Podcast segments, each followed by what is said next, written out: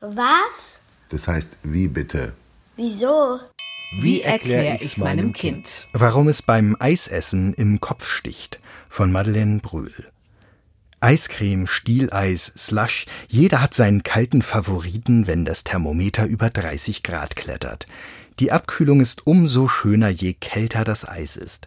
Also erstmal ein möglichst großes Stück davon in den Mund. Auf einmal meldet sich ein fieser, stechender Schmerz hinter der Stirn und man möchte am liebsten mit den Fäusten auf den Tisch trommeln.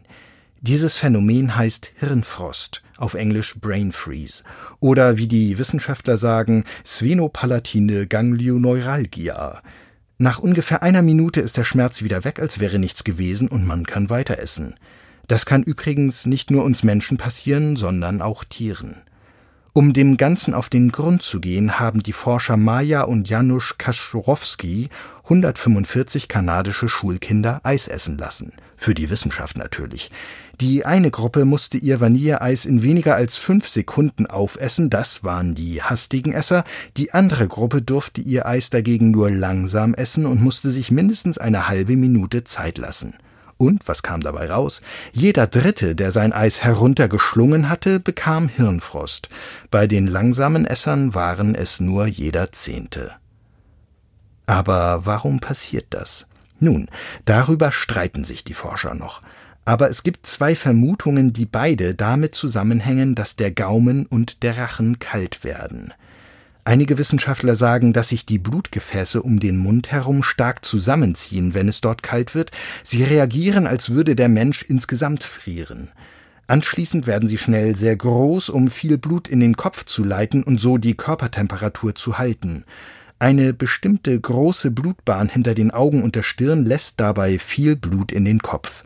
Dadurch steigt der Druck im Gehirn, was wir als Kopfschmerzen wahrnehmen. Wenn sich die Blutgefäße kurz darauf wieder zusammenziehen, lässt der Druck nach und die Kopfschmerzen verschwinden. Die Forscher glauben, dass diese Reaktion wie eine Art Selbstverteidigung des Gehirns gegen Kälte funktioniert. Eine andere Vermutung sieht so aus. Durch die kalte Flüssigkeit kühlen Gaumen und Rachen stark aus.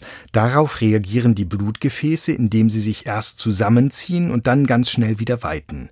Dieses Verhalten registriert ein Nerv, Trigeminus heißt der. An der Reaktion der Blutbahnen erkennt er, dass da etwas nicht stimmt, also sendet er das Signal Schmerz an das Gehirn. Weil aber Trigeminus für viele Bereiche in unserem Gesicht zuständig ist, zum Beispiel für die Stirn, die Augen oder die Zunge, und sich deshalb undeutlich ausdrückt, weiß das Hirn nicht genau, auf welchen Bereich sich das Signal bezieht. Also legt es fest, äh, der Schmerz kommt aus dem Kopf. Die Wissenschaftler nennen diese versehentliche Fehlmeldung übertragenen Schmerz, weil er nicht dort auftritt, wo es eigentlich weh tut. Die gute Nachricht ist, dass zu schnelles Eisessen keine bleibenden Schäden hinterlässt. Und lebensgefährlich ist Hirnfrost auch nicht, nicht mal ein Anzeichen von Krankheit. Wenn es einen erwischt, sollte man seinen Mund schnell wieder aufwärmen. Zum Beispiel kann man ganz langsam etwas warmes Wasser trinken. Manche Zungenakrobaten versuchen mit der Unterseite ihrer Zunge an den Gaumen zu kommen, um ihn wieder aufzuwärmen. Am besten hilft aber, langsam zu essen. Oder auf Eis und allzu Kaltes zu verzichten, aber was wäre das für ein Sommer?